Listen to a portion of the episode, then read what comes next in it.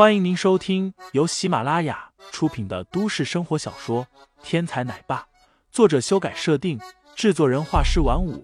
感兴趣的听众老爷们，赏个三连，点亮我的关注，点亮你的夜空。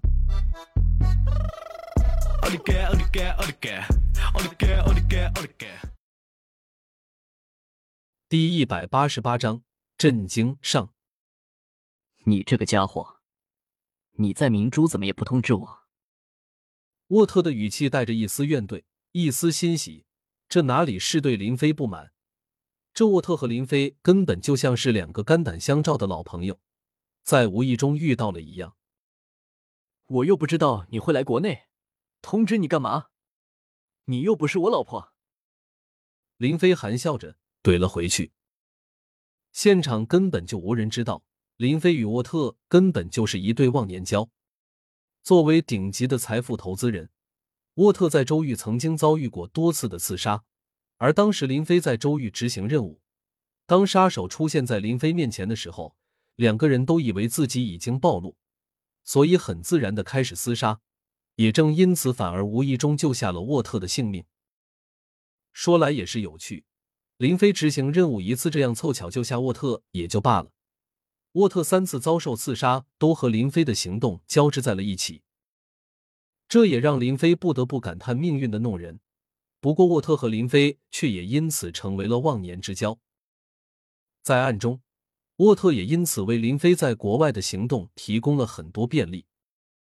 生死之交，此时邂逅，自是相拥相抱，无比热情。白子梅等人见到这样的结果，立刻便放下心来。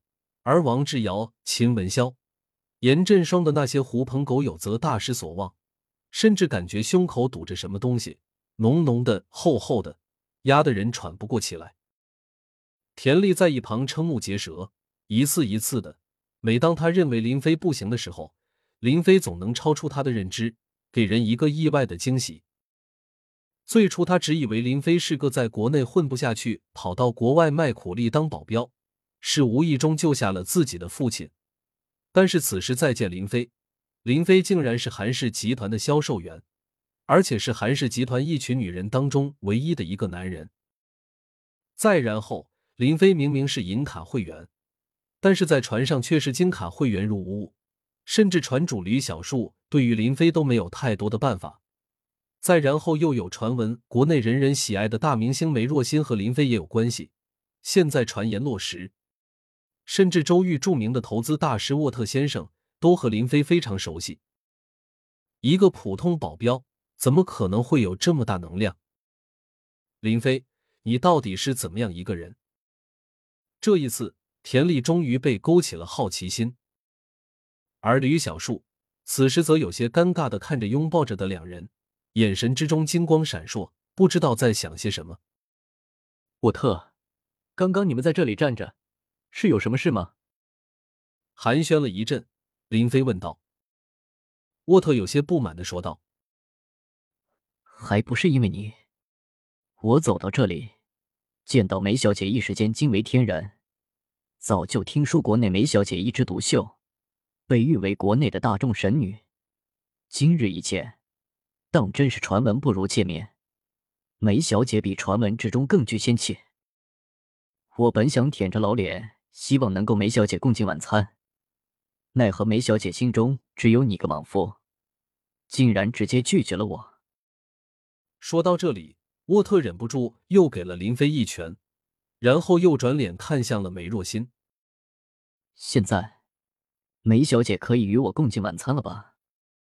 梅若欣微微一笑，既然大家都是朋友，自然可以一起。不过林飞却是摇了摇头道。吃饭的事先不忙，我这里还有一件事需要吕船长帮个小忙。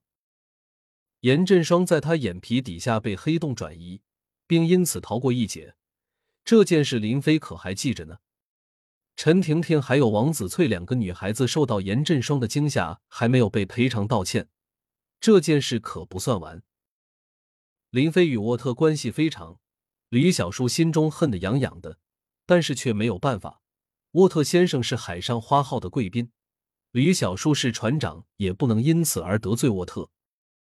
李小树只是船长而已，海上花号的船主另有其人，整艘船上的贵宾都是船主确认的，他李小树只有尊敬的份。心中纵然千般不甘，万般不愿，李小树也只能强装笑脸道：“不知道林先生有什么事，需要我帮忙？”林飞随口道：“其实也不是什么大事，就是这船上的一位金卡会员得罪了我的朋友，原本说好在这晚宴上向我的朋友当面致歉的，没想到事到临头，他却借用船上的黑洞转移系统逃跑了。我相信。”吕船长一定有能力将这个人揪出来，然后让他向我的朋友当众道歉。